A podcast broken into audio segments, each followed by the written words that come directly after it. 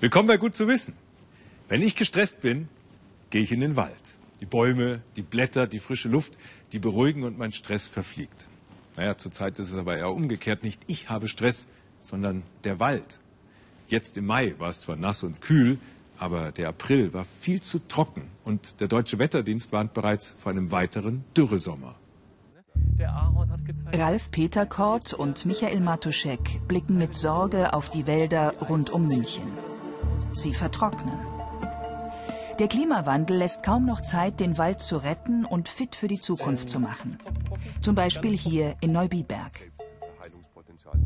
Wir haben eigentlich den vierten Sommer in Folge, der eigentlich zu trocken ist, wo wir Niederschlagsdefizite haben. Und gerade die anhaltende Dürre, die wir im Jahr 2018 gesehen haben, setzt den Bäumen natürlich massiv zu, den Eichen, den Buchen, aber auch den Nadelbaumarten. Da kommt also jetzt tatsächlich so ein Absterbeprozess auf uns zu. Der Boden über der Münchner Schotterebene kann den Niederschlag kaum speichern. Regelmäßiger Regen wäre hier wichtig für den Wald, aber der bleibt aus. Die Trockenheit ist aber für das Sterben der Bäume nicht alleine verantwortlich. Deutschland hat sich ja schon erwärmt um 1,5 Grad im Klimawandel. Und in den Städten können wir da leicht noch ein, zwei Grad drauflegen. Und das bedeutet natürlich auch für die Bäume in den Städten, für die Wälder rings um die Städte eine zusätzliche Hitzebelastung. Die dicht bebauten Städte heizen also die lokale Atmosphäre auf. Deswegen bekommen Bäume, die eigentlich gut mit Trockenheit umgehen können, wie der Bergahorn, jetzt auch Schwierigkeiten. Und das ist ein riesiges Problem für den Revierleiter Michael Matuschek. Denn der Ahorn war immer wichtig, um den Wald zu verjüngen und umzubauen. Matuschek kann jetzt nicht mehr auf ihn zählen. An diesem Bergahorn sehen wir jetzt das Schadbild einer Pilzerkrankung. Der Pilz äh, greift die Wasserleitbahnen an. Wir sehen auch, dass da die Rinde schon äh, runterfällt. Und das Problem daran ist, dass der Baum von den Wurzeln dann nicht mehr ausreichend Wasser bei Hitze in die Krone transportieren kann. Und dadurch sterben dann große Äste in der Krone innen drinnen ab. Und ähm, wenn die abgestorben sind, werden die gefährlich, weil die können runterfallen. Und deswegen müssen wir aus Gründen der Wegesicherung den Baum entnehmen. Und wir haben dieses Problem leider sehr häufig momentan. Die betroffenen Gemeinden rund um München haben das Problem erkannt. Sie wollen nun mit viel Geld und Aufwand ihre Wälder retten. Zwischen den sterbenden Bäumen versucht Michael Matuschek mit wärmeliebenden Baumarten den Wald zukunftsfähig zu machen. Wir befinden uns jetzt hier auf einer Fläche, wo wir mit Baumhasel angereichert haben. Auf anderen Flächen haben wir noch ganz andere Baumarten verwendet, von Platane, Glidice, Rubinie. Und da wir nicht wissen, welcher Baum in Zukunft das Rennen macht, machen wir es wie mit den Aktien. Wir stellen uns breit auf, wir streuen das Risiko und hoffen, dass Baumarten dabei sind, die das zukünftig verpacken. Wälder sind eigentlich Klimapuffer. Sie sollten aufgeheiztes Stadtklima abkühlen. Rund um München scheint das aber nicht mehr zu funktionieren. Wenn es lange trocken bleibt, dann haben Baumkrankheiten wie Pilze leichtes Spiel. Zum Beispiel die Rußrindenkrankheit, die gerade in Franken um sich greift. So sehen dann die Bäume aus. Dieser Pilz hat inzwischen Ahornbäume in rund 30 Gemeinden befallen und er bedroht auch die Gesundheit der Menschen dort. Im Wald bei Bibelried hat die Rußrindenkrankheit bereits Dutzende Ahornbäume dahingerafft. Es beginnt damit, dass Teile der Krone absterben. Dann bildet der Baum in seiner Not überall am Stamm kleine Ästchen, sogenannte Wasserreiser. Wenn wir jetzt bei dem Baum uns das genauer angucken, sehen wir, dass diese Ästchen schon tot sind. Ja? Die sind schon abgestorben. Das heißt, es ist ganz typisch, ähm, der Baum hat schon den Pilz so markant drin, so pathogen, äh, dass er zum Absterben verurteilt ist. Schließlich platzt die Rinde auf und setzt schwarze Pilzsporen frei. Und die können auch für den Menschen unangenehm werden. Diese Sporen sind hyperallergen und wenn die beim Einatmen in die Lunge kommen, können die also ähm, Reizungen bei den äh, Lungenbläschen hervorrufen und die Beschwerden, Reizhusten, Atemnot, äh, ähm, ja auch Fieber und Schüttelfrost können einige Tage anhalten. Auf einer Versuchsfläche bei Bibelried will die Landesanstalt für Wald- und Forstwirtschaft klären, wie schnell sich der Pilz ausbreitet. Für Bürgermeister Helmut Krämer steht fest, sobald die Forstverwaltung eine Gefahr für Wald oder sogar Menschen sieht, werden die betroffenen Bäume beseitigt. Es nützt ja nichts, äh, da zu wehklagen. Es muss gemacht werden. Ähm, die Personen, die vielleicht damit in Berührung kommen könnten, müssen geschützt werden. Und von daher ist es eigentlich alternativlos. Wenn sich der Pilz weiter verbreitet, müssen Spezialisten die Bäume fällen und wie Sondermüll entsorgen. Schließlich sollen die Spuren des Pilzes nicht noch in andere Regionen getragen werden. Gesunde Bäume sind so wichtig für uns, denn sie produzieren jede Menge Sauerstoff und sorgen so für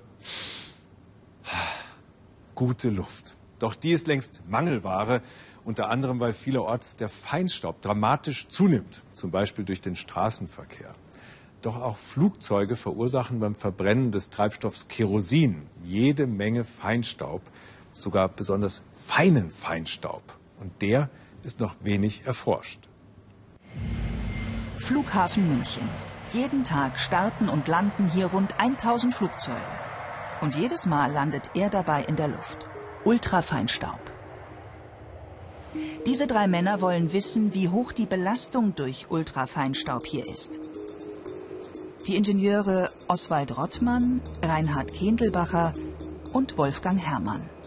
Seit 2017 führen sie deshalb auf eigene Faust Messungen durch. Mehr als 250.000 Partikel pro Kubikzentimeter. Das ist sehr viel.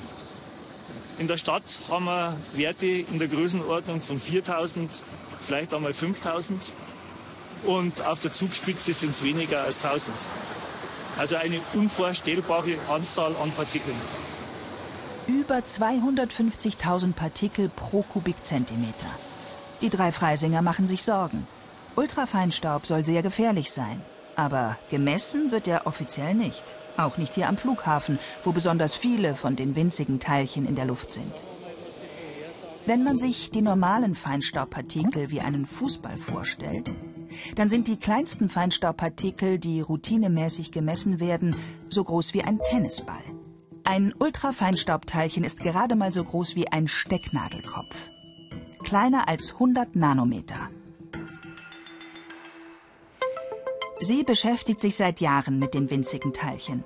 Alexandra Schneider vom Helmholtz Zentrum für Gesundheit und Umwelt in München. Die Hinweise darauf, dass Ultrafeinstaub besonders gefährlich ist, verdichten sich, sagt sie.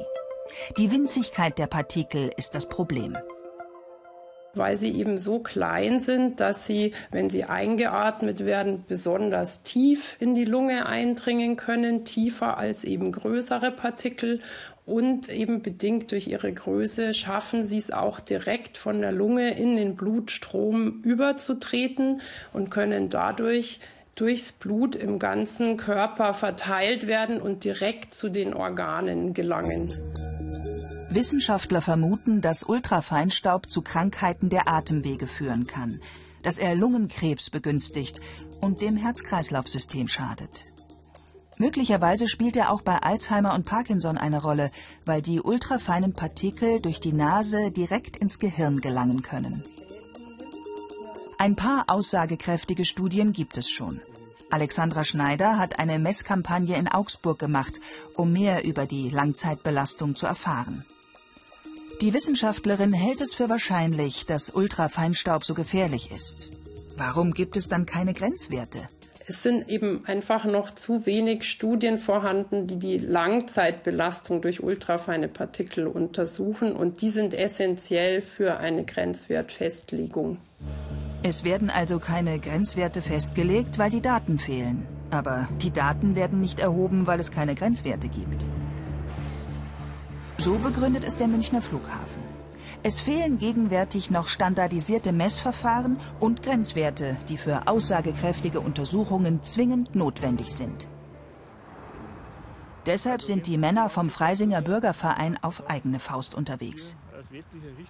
Am Flughafen Kindergarten sind die Werte heute unbedenklich. Aber käme der Wind jetzt aus der anderen Richtung, hätten wir die Belastungen, die wir vorher schon mal gemessen haben, äh, über 100.000. Und das haben wir hier auch tatsächlich schon mal gemessen, über einen längeren Zeitraum, über 100.000 Partikel pro Kubikzentimeter. Einen Antrag der Grünen auf Ultrafeinstaubmessungen am Münchner Flughafen hat die Regierung vor kurzem abgelehnt. Die Begründung? Das Umweltbundesamt führt derzeit ein Projekt zur Modellierung von Konzentrationen ultrafeiner Partikel im Umfeld von Großflughäfen durch. Danach ist zu prüfen, ob Ultrafeinstaubmessungen an Flughäfen ausgeweitet werden sollen. Es kann also noch dauern. Der längst fällige Abschlussbericht von diesem Projekt ist gerade verschoben worden. Dabei zeigen Messungen des hessischen Umweltamtes in Frankfurt schon jetzt, der Flughafen ist die Hauptquelle für die hohen Werte. Das haben auch Messungen in Los Angeles und Amsterdam gezeigt. Wir betrachten hier diese Situation als absolut unerträglich, denn seit 2013 haben wir dieses Thema schon hier in den Vordergrund gestellt und es passiert nichts, überhaupt nichts. Bei uns bleibt Ultrafeinstaub deshalb erstmal unerkannt. Um seine schlechten Folgen fürs Herz-Kreislauf-System wieder wettzumachen, hilft körperliche Bewegung, sagt Alexandra Schneider. Selbst in belasteter Luft, wie im Verkehr. Und es ist natürlich gut für die Luft, wenn man das Auto stehen lässt. Die Männer vom Freisinger Bürgerverein fahren nach Hause. Bei Südostwind liegt Freising in der Abwindfahne des Flughafens. Dann messen sie hier 50.000 Partikel, zehnmal so viel wie in München. Wir wissen, dass der Ultrafeinstaub vom Flughafen kommt. Wenn das amtlich bestätigt werden soll, dann wird es höchste Zeit, dass man mit dem Messen einmal beginnt. Es geht um die Gesundheit unserer Bevölkerung. Und dann passiert endlich was. Ende Februar heißt es von den Freien Wählern, im kommenden Haushalt der Staatsregierung sollen über eine Million Euro für Ultrafeinstaubmessungen bereitgestellt werden. Immerhin ein erster Schritt. Das Recht auf Wohnen ist ein Menschenrecht. Und Dennoch haben wir ein riesiges Wohnproblem. Gerade in großen Städten und drumherum gibt es viel zu wenige bezahlbare Wohnungen. Und wenn da mal gebaut wird, dann geht es oft nur langsam voran und meistens ist es sehr teuer. Was ist da los? Experten sagen, das könnte auch anders gehen. Die Idee? Häuser aus fertigen Modulen. Die Produktion? Nicht auf der Baustelle, sondern in der Halle. Wie schon lange beim Auto, Fließbandproduktion. Die fertigen Module werden verpackt und auf die Baustelle gefahren. So ein modular hergestelltes Haus steht in Stuttgart.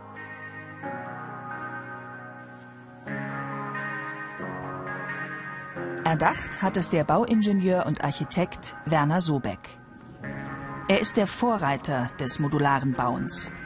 Meine Ursprungsidee war, ein sehr individualisiertes, aber bezahlbares Wohnen für jedermann. Das ist der Ansatz. Man könnte, so wie Volkswagen, auch sagen Volkshaus. Auf einer Baustelle bei widrigem Wetter könnten die Arbeiter nicht akkurat bauen, argumentiert Werner Sobeck. Man kann von diesen Menschen nicht erwarten, dass sie auf zwei Millimeter genau irgendein Betonfundament betonieren oder eine Fensteröffnung herstellen.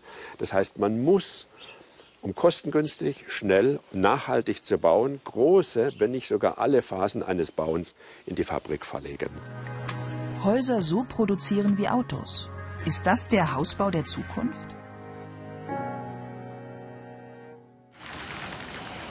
Morgens um 7 Uhr kommt das erste Modul auf die Baustelle. Hier in Weiterstadt bei Frankfurt wird modular gebaut. Heute soll ein komplettes Doppelhaus entstehen, also an einem Tag. Dazu müssen zehn Module zusammengesetzt werden. Fünf für jede Hälfte.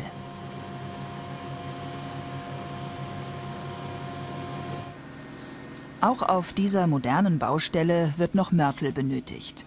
Für die Trennfugen zwischen den Modulen. Die Herausforderung, die Module müssen mit einer Passgenauigkeit von einem halben Zentimeter aufeinander gesetzt werden.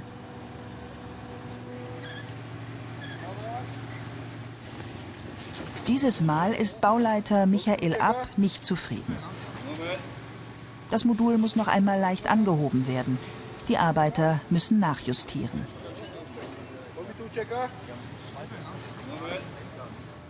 Die Maße sind ja eingehalten, nur diese, Bau, diese Fuge, die, die, Arbeitsfuge war uns zu groß gewesen. Wir sollten die 2 cm lassen und haben jetzt 2,5 cm.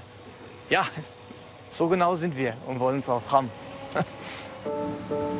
Es sind nicht die ersten modular gebauten Häuser, die hier bei Frankfurt entstehen. Rechts im Bild sind schon welche fertig. Wunderschöne Einfassung des Vorgartens. Modulare Häuser kosten zwischen 20 und 40 Prozent weniger. Schon die Planungsphase ist deutlich preiswerter. Kein Architekt, keine Ausschreibung. Die Kunden können sich einfach verschiedenartige Module aussuchen. Ich fand das hier ganz super. Mhm.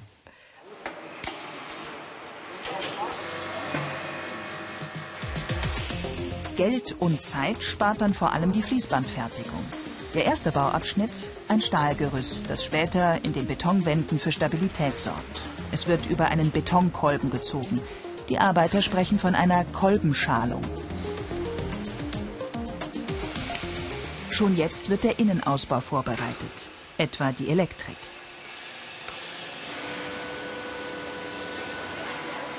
Der Betonkolben hebt das Gerüst in die Vertikale, dann wird es von allen Seiten verschlossen.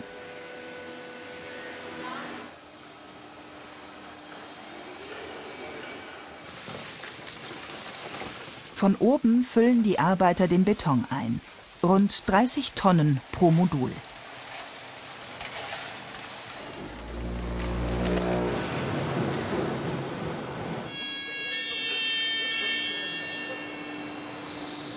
Ist der Beton ausgehärtet, wird das neue Modul wieder in die Horizontale abgesenkt.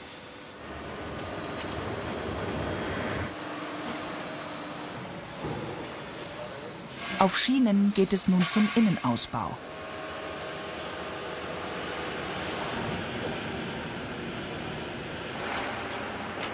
Jetzt folgen unter der Aufsicht von Werksleiter Manuel Burger viele Arbeiten, die bei herkömmlichen Häusern erst auf der Baustelle stattfinden. Zum Beispiel das Dämmen. Auf der grünen Wiese können Sie das ganze Jahr äh, vielleicht zwei Drittel der Zeit dämmen. Bei minus 5 Grad funktioniert dieses System nicht mehr. Hier in der Halle haben wir immer gleiche Umgebungsbedingungen. Wir fertigen hier bei 15 bis 18 Grad Celsius. Somit äh, funktioniert das System. Ich kann immer arbeiten. Die Arbeiter setzen schon die Fenster ein.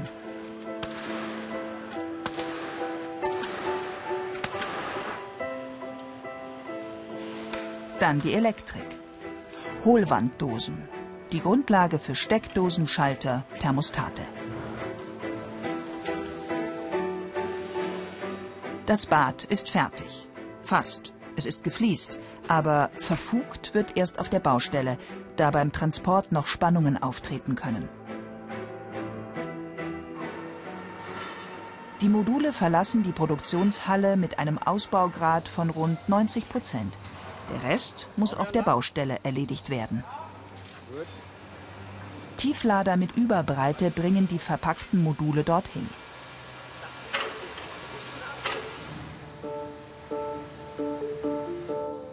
am frühen Nachmittag in Weiterstadt bei Frankfurt. Das letzte der zehn Module wird gesetzt.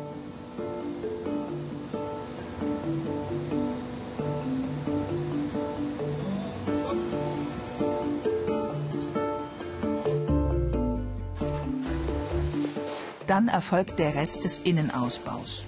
Praktisch geräuschlos. Laute Arbeiten, wie etwa Bohren, Hämmern oder Schweißen, sind ja schon längst erledigt.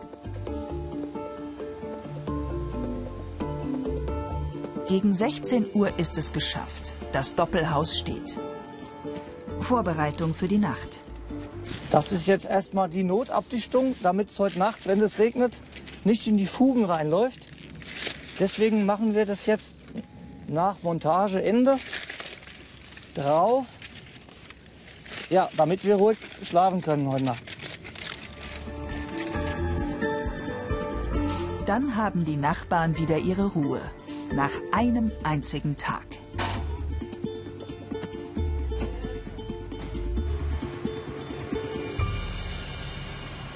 Wer nicht gerade ein Holzhaus baut, der muss auf diese Zutaten zurückgreifen aus Sand, Kies, Wasser und aus Zement wird Beton.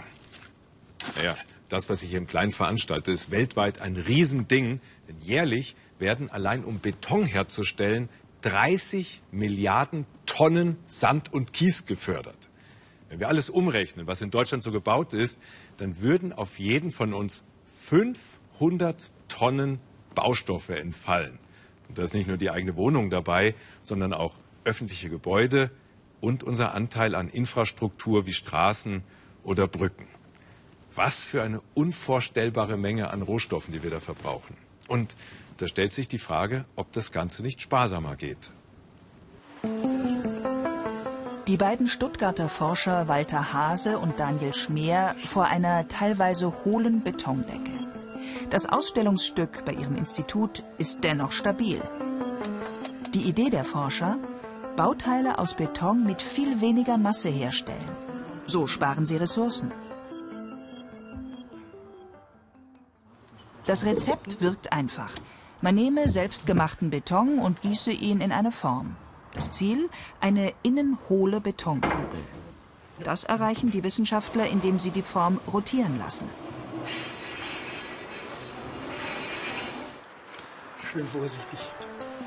Ist der Beton ausgehärtet, können sie die etwa handballgroße Hohlkugel entnehmen.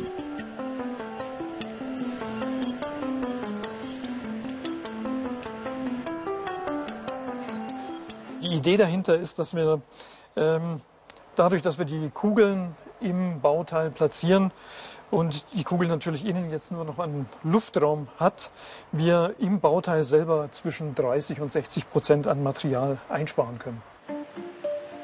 Um die Hohlkugeln ins Bauteil einzubringen, benutzen die Forscher einen kleinen Trick. Denn einfach Beton auf die Kugel kippen klappt nicht. Da sie leichter ist, erhält sie Auftrieb. Die linke Kugel ist vorher mit etwas Beton befestigt worden. So verbleibt sie im Inneren des Bauteils.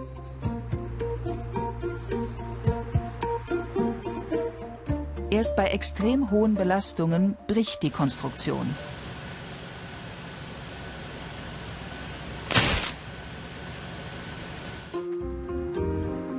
Die Dachkonstruktion des Instituts für Leichtbau, Entwerfen und Konstruieren ist ein Vorgänger des Münchner Olympiadachs. Eine Art Vorbild für die Forschungsarbeiten von Stefanie Weidner und Julia Wagner.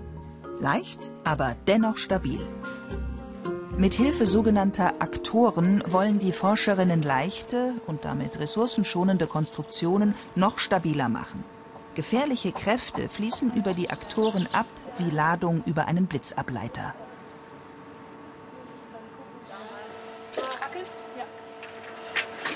Das funktioniert auch an Fassaden, die mit Wind und Wetter zurechtkommen müssen. Sind die Aktoren eingeschaltet, dämpfen sie die gefährlichen Schwingungen. Ja, das können wir versuchen. Dann probieren wir es mal nochmal. Die Anwendungsbeispiele könnten beispielsweise sein, dass man in großen Strukturen, also in Hochhäusern, in ähm, großen Bürobauten, die, die viel Fassadenfläche haben, die viele ähm, Masse verbaut haben, dass man genau da rangeht und sagt, man kann hier speziell Material einsparen, indem man intelligente Systeme verwendet, wie zum Beispiel Hydraulikaktoren, pneumatische Aktoren oder fluide Aktoren. Und äh, damit denken wir, können wir durchaus das Bauwesen revolutionieren in Zukunft. Dünne, aber stabile Konstruktionen, dank intelligenter Technik. Die zweite Möglichkeit, Ressourcen einzusparen. Das Haus von morgen gleicht immer mehr dem Auto von heute. Es sollte auch, wie das Auto, wiederverwertbar sein, weil seine Nutzungsdauer sinkt. Wenn die Leute häufiger umziehen, werden sie entweder Häuser wie Autos kaufen oder wir werden Häuser ähnlich wie Autos bauen und dann entsprechend vermieten oder verließen. Ich glaube schon, dass bei einer erhöhten Mobilität der Bevölkerung ein Wohnsitzwechsel, ein Wohnortwechsel häufiger stattfinden wird als im vergangenen Jahrhundert. Das Bauen der Zukunft. Schneller, preiswerter, ökologischer, aber nicht mehr für die Ewigkeit.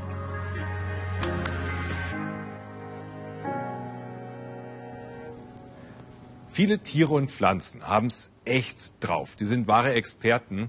Auf bestimmte Aufgaben haben sie sich so spezialisiert, dass sie uns Menschen darin weit überlegen sind. Geckos zum Beispiel. Die können ohne Schwierigkeiten einfach so über die Glasscheibe laufen. Bionik heißt das Prinzip, wenn man die Natur kopiert. Und bei diesem Kopiervorgang geht es oft ziemlich praktisch und handfest zu. Und das zeigt jetzt der Philipp. Hier, schauen Sie mal. Wie ungeschickt. Gerade beim Abendessen gewesen. Zack, Tomatenfleck. Ja, also es wäre doch eigentlich mal an der Zeit, dass man Klamotten erfindet, an den Schmutz einfach so abperlt, wie ein Wassertropfen an diesem Blatt. Kullert einfach runter. Okay, also die Botaniker unter Ihnen, die werden sich schon gedacht haben, das hier ist der Lotus-Effekt, der dafür sorgt, dass Wassertropfen einfach so hier an diesem Blatt abperlen. Das ist übrigens ein Tulpenblatt. Das geht auch mit anderen Pflanzenblättern. Ich kann hier also Gas geben, wie ich will. Dieses Blatt ist einfach nicht nass zu kriegen. Ich kann es sogar völlig untertauchen.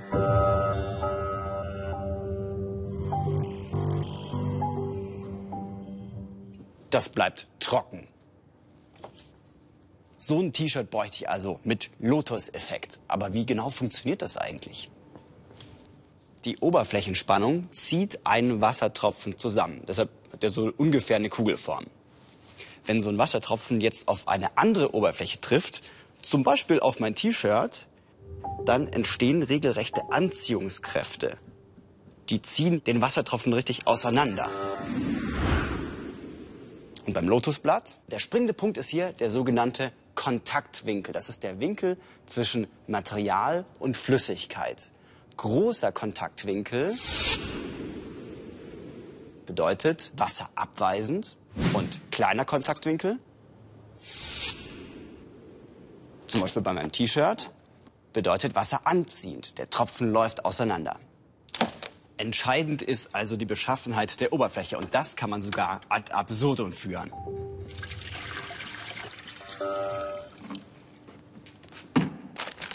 Das sind Bärlappsporen. Pflanzenbestandteile. Und die sind auch wasserfeindlich. So wasserfeindlich, dass sie sich nicht im geringsten mit dem Wasser mischen. Die schwimmen also hier auf der Oberfläche. Und das geht so weit, dass ich hier meine Hand reinstecken kann.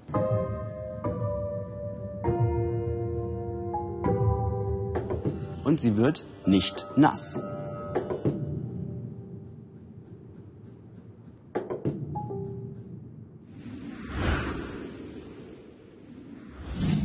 Und Wissenschaftler versuchen jetzt genau diesen Effekt zu kopieren. Und tatsächlich gibt es inzwischen sogar Stoffe mit Lotus-Effekt, an denen Flüssigkeiten einfach so abperlen. Aber auch hier gibt es wieder ein kleines Problem, denn wenn man diese Stoffe dann ein paar Mal gewaschen hat, dann verliert sich dieser Effekt auch relativ schnell wieder.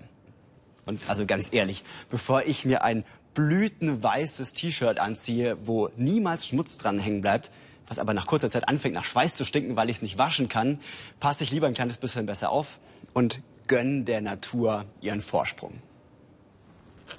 Der Lotus-Effekt ist für mich ein echtes Wunder der Natur. Und wenn wir es tatsächlich schaffen, diesen Effekt zu kopieren, dann gibt es bald selbstreinigende Autolacke oder Fensterscheiben. Nie wieder Fenster putzen. Das wär's doch. Also, einen schönen Abend noch und bis zum nächsten Mal bei Gut zu wissen.